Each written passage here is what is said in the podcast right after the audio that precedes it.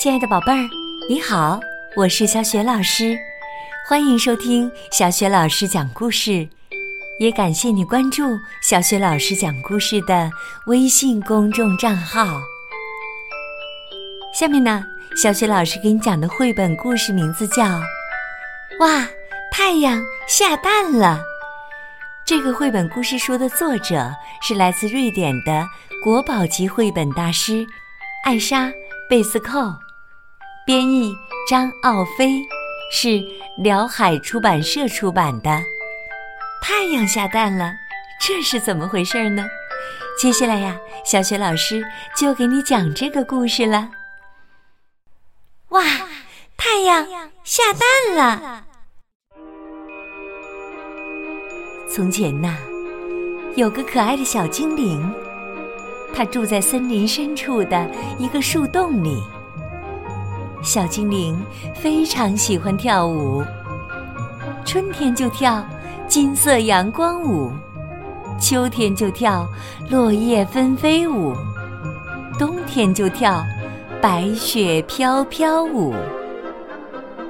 不过，夏天到来的时候，小精灵就没那么多时间跳舞了，因为夏日的森林总会发生许多有趣儿的事儿。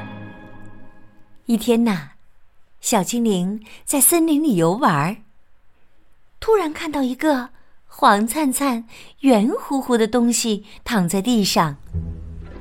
小精灵自言自语地说：“哇，这个蛋好大呀！它是从哪儿来的呢？哎，会不会是太阳下的蛋呢？”小精灵飞奔着去找好朋友乐奇，想把太阳下蛋的事儿告诉他。但乐奇总爱捉弄人，他飞快地扔下一个松果，把小精灵给撞倒了。小精灵生气地说：“哼，我刚才发现了一个秘密，但你别想知道了。”小精灵径直向湖边跑去，他决定把太阳下蛋的秘密告诉快乐蛙。快乐蛙经营着一家小饭店，正忙着招呼客人呢。他听完小精灵的话，笑得差点喘不过气来。真的吗？太 太荒唐了！小精灵见快乐蛙并不相信他说的话，便带着大伙儿去找太阳蛋。当大家看到地上果真有一个稀奇古怪的蛋时，都吃惊的说不出话来。树根爷爷是森林里年纪最大的人，大伙儿都围着他讨论如何处理太阳蛋的事儿。站在一边的松鼠忍不住了，它突然咬下一块蛋壳，叼在嘴里，爬到了树上。小精灵急得大哭起来，哭声把一只雀鸟吸引了过来。雀鸟说：“哎呀，这根本不是什么太阳蛋，它是一种名叫橙子的水果，果汁甜甜的，非常可口。”大伙儿一听啊，赶紧拿起草杆吸起了果汁。一只黑色的大乌鸦从这里飞过，它趁大伙儿没留神儿，猛地俯冲下来，抓起橙子飞走了。小精灵看到橙子被抢走了，伤心的直掉眼泪。雀鸟安慰他说：“小精灵，不要难过呀。”秋天，我带你去南方，那里到处都是橙子树，每棵树上啊都挂满了又大又黄的橙子呢。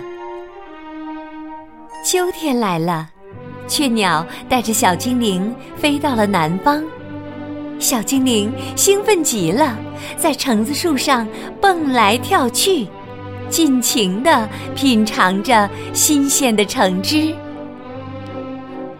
虽然小精灵在南方过得很开心，但他还是非常想念森林里的朋友们。当然，森林里的朋友们也都盼着小精灵回来呢。尤其是乐奇和树根爷爷，他俩一次又一次的望着天空，希望能看见雀鸟的身影。但每次都失望而归。终于有一天，春天来了，雀鸟带着小精灵飞了回来，大伙儿别提有多高兴了。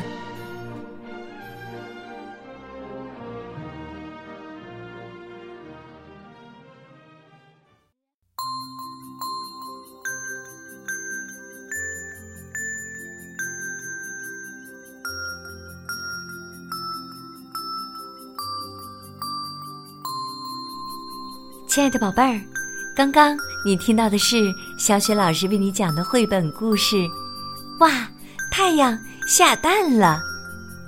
宝贝儿，故事当中小精灵发现的真的是太阳下的蛋吗？